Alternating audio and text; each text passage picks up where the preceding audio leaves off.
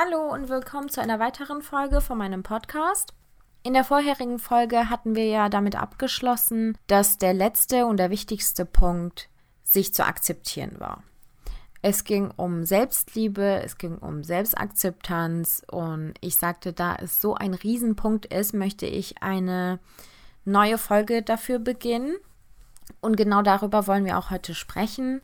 Wie schaffe ich es, mich so zu akzeptieren, wie ich bin, damit ich auch mir ein Selbstbewusstsein aufbauen kann und somit auch aus der Krankheit rausfinden kann, aus der Abhängigkeit rausfinden kann.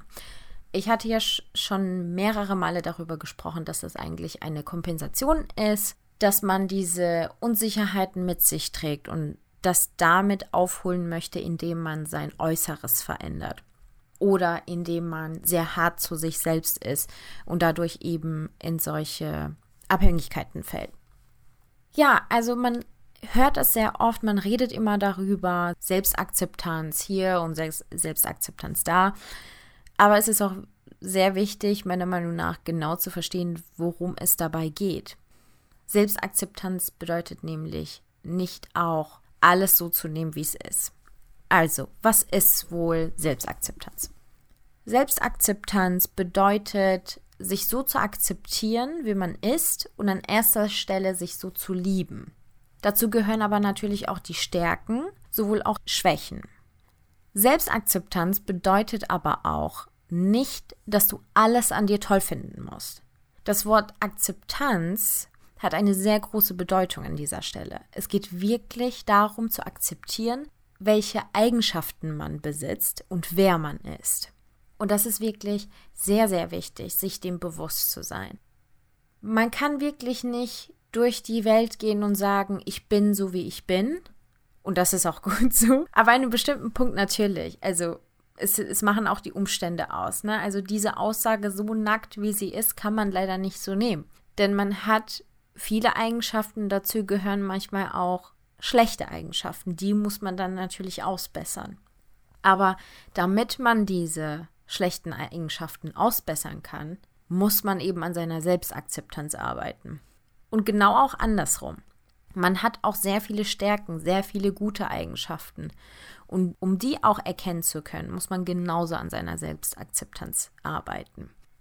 Wie man sieht, Selbstakzeptanz ist auch eigentlich sehr komplex. Also es ist nicht so, wie man das immer mitkriegt, vielleicht im Fernsehen oder auf Social Media. Also so, ich liebe mich so, wie ich bin und Schluss aus. Nein, da gehört definitiv viel mehr dazu. Selbstakzeptanz bedeutet irgendwo auch zu erkennen, was die guten Eigenschaften sind, was die schlechten Eigenschaften sind, so dass man dann die schlechten zu besseren umwandeln kann und genauso aber auch, wie schon vorhin erwähnt, die guten Eigenschaften dann auch stärken kann, indem man sagt, das ist gut an mir, das finde ich gut. Weil wenn man nämlich so eine Essstörung hat, dann fällt man ja immer in diese Muster, wo man sich selbst schlecht macht.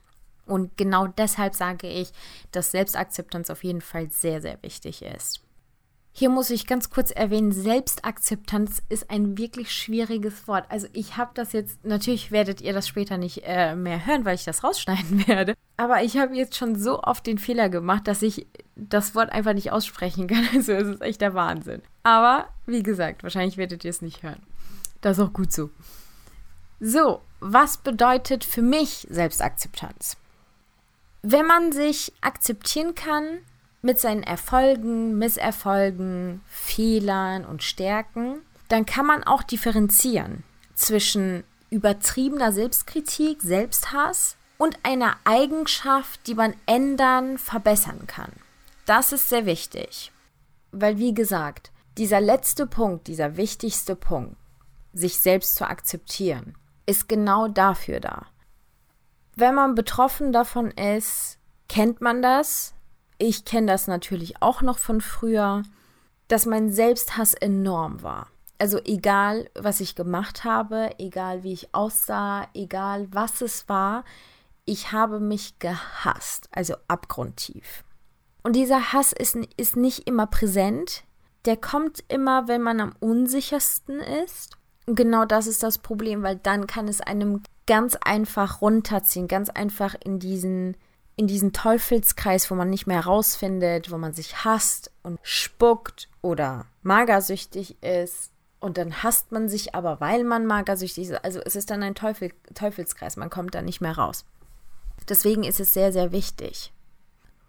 Man muss lernen, sich realistisch und konstruktiv kritisieren zu können. Zum Beispiel habe ich schon seit Jahren das Problem, dass ich es nie hinkriege, einen, einen Schlafrhythmus hinzukriegen. Also ich baue mir den auf und dann funktioniert es eine Woche, zwei Wochen, aber dann fällt das wieder ab und dann vergehen wieder ein paar Monate und dann wieder. Und früher war das so, dass ich das, ähm, früher hatte ich das natürlich auch, aber früher war das ganz schlimm für mich. Früher habe ich immer gesagt, du bist richtig scheiße, wie kann das sein? Es ist nur ein Schlafrhythmus. Wie kann das sein, dass du das nicht hinkriegst? Es ist theoretisch nur Schlafen. Du musst einfach 23 Uhr ins Bett, 6 Uhr aufstehen. Was ist so schwer daran? Das ist übertriebener Selbstkritik. Denn einen Schlafrhythmus hinzukriegen ist keine einfache Sache. Es ist nicht einfach nur Schlafen. Und diese Dinge muss man sich bewusst werden. Ich habe dann irgendwann äh, mich da reingelesen mich ein bisschen informiert, wie das funktioniert, wie lange ein Mensch äh, braucht, um sich einen Schlafrhythmus anzueignen, wie man das am Leben halten kann und, und, und. Wofür ich mich heute kritisieren kann, ist zum Beispiel, wenn ich weiß, mein Wecker klingelt und ich drücke sehr gerne auf den Snooze-Button, was auch total menschlich ist, ist in Ordnung. Aber ich habe mittlerweile entdeckt, dass dieser Snooze-Button mein Problem ist. Weil wenn mein Wecker um sieben klingelt, jetzt als Beispiel, bin ich schon wach eigentlich. Aber als schlechte Angewohnheit drücke ich diesen Snooze-Knopf noch. So, das ist, das ist Selbstkritik. Ich kann mich dafür kritisieren, dass ich, obwohl ich es besser weiß, zur falschen Methode greife. Ist in Ordnung. Aber mich dafür fertig zu machen, zu sagen, wie kann das sein, es ist nur ein Schlafrhythmus, es ist nur Schlafen, nur Aufstehen, das ist übertrieben. Das ist Selbsthass. Und es bringt einem auch nichts. Man kann dadurch nichts verbessern, man kann nichts ändern, nichts besser machen. Noch ein Beispiel ist zum Beispiel für mich das Lernen ich hatte schon immer sehr viele Schwierigkeiten, mich an einem Stück hinzusetzen, ein paar Stunden lang durchzulernen. Und was ich früher gemacht habe, wieder dieses selbstfertig machen. Ich habe immer gesagt, du bist dumm, andere machen das auch. Wie kann das sein? Es ist einfach nur hinsetzen. Du bist faul, du bist blöd, du machst das einfach nicht. Andere machen das einfach. Wie kann das sein? Aber irgendwann habe ich dann verstanden, ich habe meine Schwierigkeiten, mich hinzusetzen, an einem Stück zu lernen, weil ich auch Selbstzweifel habe. Ich glaube nicht daran, dass ich Aufgaben lösen kann. Dadurch kriege ich natürlich die Panik und möchte mich da nicht hinsetzen, als Beispiel. Oder aber, irgendwann habe ich auch gesagt, okay, anscheinend ist es nicht meine Methode. Andere können das machen. Die meisten meiner Freunde haben das genauso gemacht. Die saßen dann wirklich und haben stundenlang durchgelernt. Finde ich bemerkenswert, tolle Sache. Aber ich habe gemerkt, okay, das passt mir nicht. Das ist nicht meine Methode, wie ich lernen kann oder arbeiten kann. Dann habe ich mich wieder informiert und habe ähm, die Pomodore-Technik gefunden. Viele kennen das wahrscheinlich, diese ähm, Eieruhr-Technik, wo man 25 Minuten lernt, 5 Minuten Pause macht. Und immer in Intervallen. Und wenn du das dreimal gemacht hast oder viermal gemacht hast, hast du eine längere Pause, zum Beispiel von 20 Minuten. Da kann man auch mal zum Mittagessen zum Beispiel oder es eben anders nutzen. Das habe ich gelernt und habe das umgesetzt. Und nach einer Weile habe ich gemerkt, irgendwie, irgendwas funktioniert da schon wieder nicht. Irgendwie werde ich wieder in Anführungsstrichen faul. So, dann kam die angemessene Kritik. Dann habe ich gesagt, okay, hm, Melve, aber wie verbringst du denn deine Pausen? Weil ich habe entdeckt, dass ich in den Pausen zum Beispiel am Handy war. Also ich konnte nie abschalten. Das war angemessen. Da habe ich mir gesagt, Melvet, das ist ein Fehler. Du weißt es besser, du musst das anders machen. Also habe ich mir ab dann vorgenommen, in meinen Pausen immer eine Runde zu drehen, einfach mal die Beine zu vertreten, egal wo ich bin, egal ob ich jetzt in der Bibliothek lerne, kurz mal aufstehen, hinsetzen oder eben kurz mal Fenster aufmachen, solche Sachen. Mit Kritik mit angemessener Kritik. Ne? Mit angemessener Selbstkritik kommt man definitiv weiter. Mit Selbsthass definitiv nicht. Denn Selbsthass ist kontraproduktiv. Da macht man sich ja theoretisch nur fertig. Und das hilft keinem. Natürlich muss man auch erwähnen, Selbstakzeptanz hört sich meistens einfacher an, als es ist. Und darum fällt es vielen Menschen auch schwer. Aber es gibt auch einige Gründe, wieso es Menschen schwer fällt, sich selbst zu akzeptieren. Viele messen ihre Selbstliebe am Erfolg und Glück anderer und scheitern deshalb an ihrer eigenen Selbstakzeptanz. Denn genau das ist das Problem. Meistens, wenn man sich nach dem Instagram-Leben anderer richtet, wird man das Gefühl haben, dass jeder erfolgreich im Leben ist, nur man selbst nicht. Viele von uns wissen das, aber bei der Umsetzung scheitert es meistens. Wenn wir jetzt alle zusammenkommen und uns unterhalten würden, würden wir sagen, ja, ja, definitiv, das macht unglücklich. Aber, hm, trotzdem lassen wir uns damit reißen. Es muss auch nicht unbedingt Instagram oder andere Social-Media-Kanäle sein. Man macht das auch unter Freunden. Man misst sich mit seinen Freunden. Man misst sich mit Bekannten. Oder man wird auch von außen gemessen. Man sagt zum Beispiel, oh, der und der hat es schon gemacht und hm, du bist immer noch nicht fertig mit deiner Ausbildung. Oder du bist immer noch nicht, du hast immer noch nicht die Million geknackt oder solche Sachen. Oder ähm, wie gesagt, man ist auf Instagram und dann sieht, wie diese ganzen Instagrammer Urlaub auf Yacht machen oder sonst was und man denkt sich, hm, also dieses Jahr habe ich mir noch nichts leisten können. Und genau das ist der Fehler. Denn man darf auch nicht vergessen, dass vieles auch so aussehen kann, als ob es ganz toll und super ist. Aber auch wenn das so ist, ist es kein Grund für mich unglücklich zu werden. Man hat nun mal ein anderes Leben, man hat einen anderen Weg und jeder geht seinen eigenen Weg. Der einzige, mit dem man sich messen sollte, ist man selbst. Und wenn man sich immer mit anderen misst und immer auf andere schaut und sein Glück davon abhängig macht, kann man nur unglücklich werden.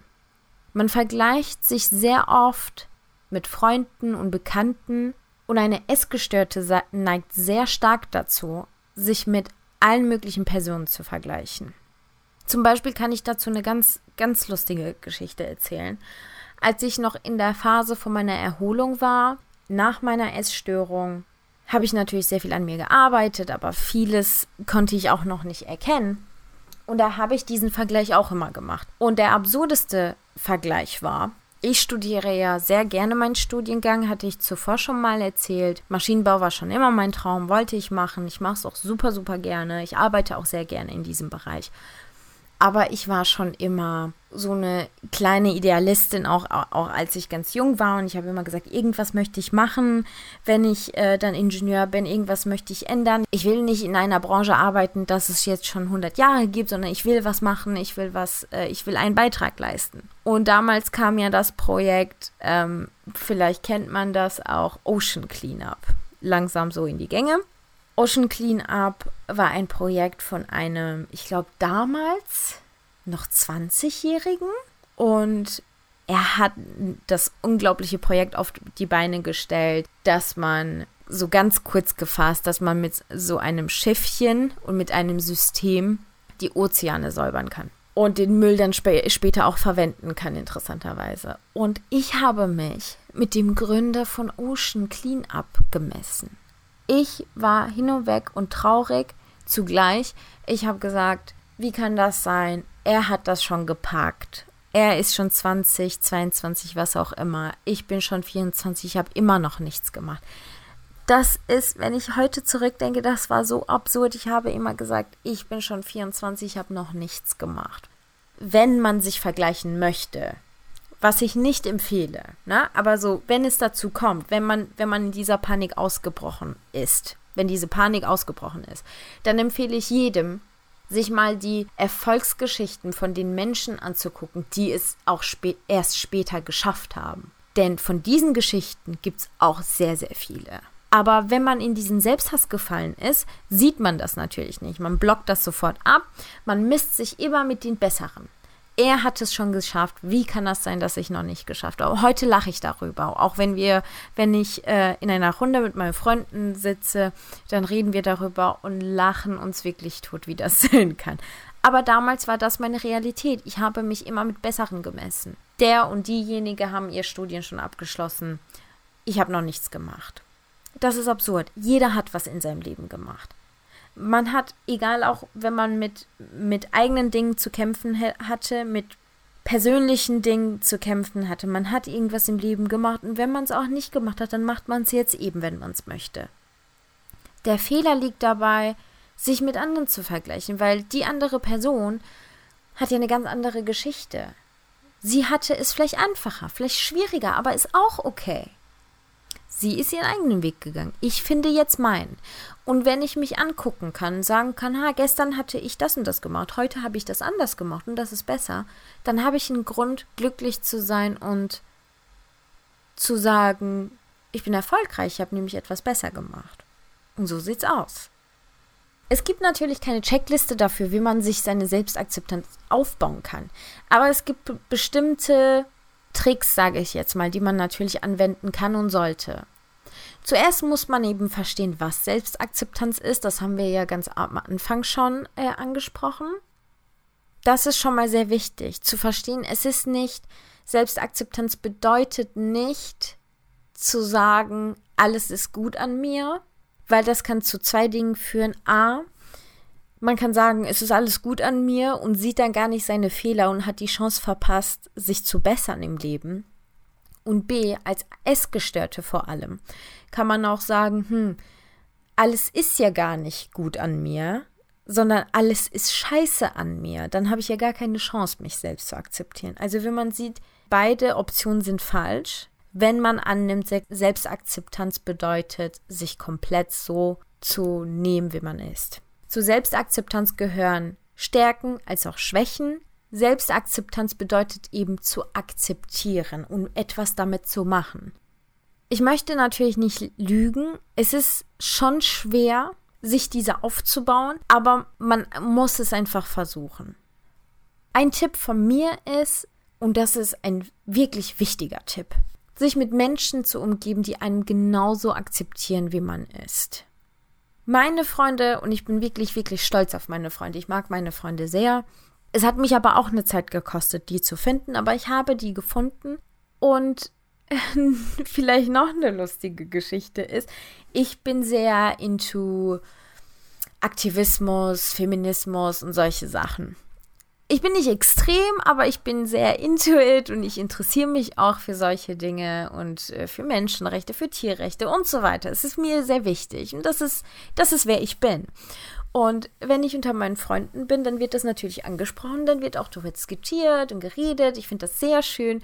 Und auch wenn es von außen manchmal anstrengend aussehen kann, akzeptieren mich meine Freunde so, wie ich bin.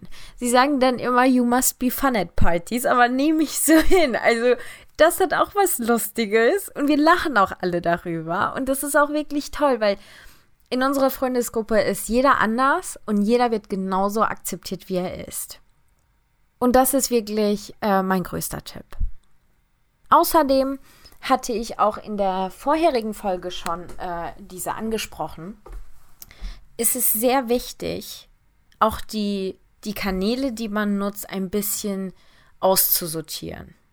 Ich hatte ja vor allem angesprochen, auf Instagram Profile und Personen auszutauschen gegenüber Dingen, an denen man interessiert ist. Weil wenn man das auch gar nicht so, so sehr vorhat, sich mit anderen zu messen, macht man das automatisch, wenn man immer wieder diese ganz tollen Fotos und diese ganz tollen Lebensarten sieht lieber Leuten folgen, die einem in Sicht auf Selbstakzeptanz inspirieren. Ich folge mehreren, was mir aber, wer mir gerade so einfällt, ist zum Beispiel Serena Williams. Ich bin nicht wirklich an Tennis interessiert, aber ich finde sie als Persönlichkeit sehr, sehr interessant. Ich akzeptiere natürlich nicht alles, was sie ist oder wie sie ist. Ähm, sie ist ja ein bisschen aggressiv, muss ich sagen. Aber was ich toll finde, ist, dass sie, dass ihr Körper sehr außergewöhnlich ist. Sie es aber liebt, so zu sein, wie sie ist. Sie akzeptiert das auch, sie zeigt das auch. Es ist eine sehr starke Frau, eine sehr starke Persönlichkeit. Und ich schätze das sehr. Also sie, sie bringt alles mit in, mit in ihr Leben. Sie ist eine tolle Sportlerin, eine, eine tolle Mutter, so wie es scheint aber vor allem inspiriert mich, dass sie, dass sie das alles so akzeptiert und genau so nimmt, wie sie ist. Das jetzt nur als Beispiel. Und sowas, finde ich, macht eher Sinn, weil man nutzt eben diese Dinge, egal ob es jetzt Instagram ist, Facebook ist, Twitter ist, was auch immer. Man hat ja immer sein Handy irgendwie in der Hand und man schaut da rein. Es ist sehr wichtig, dann Dinge zu sehen zu kriegen, die einem motivieren und nicht das Gegenteil bewirken. Selbstakzeptanz ist nun mal ein Weg.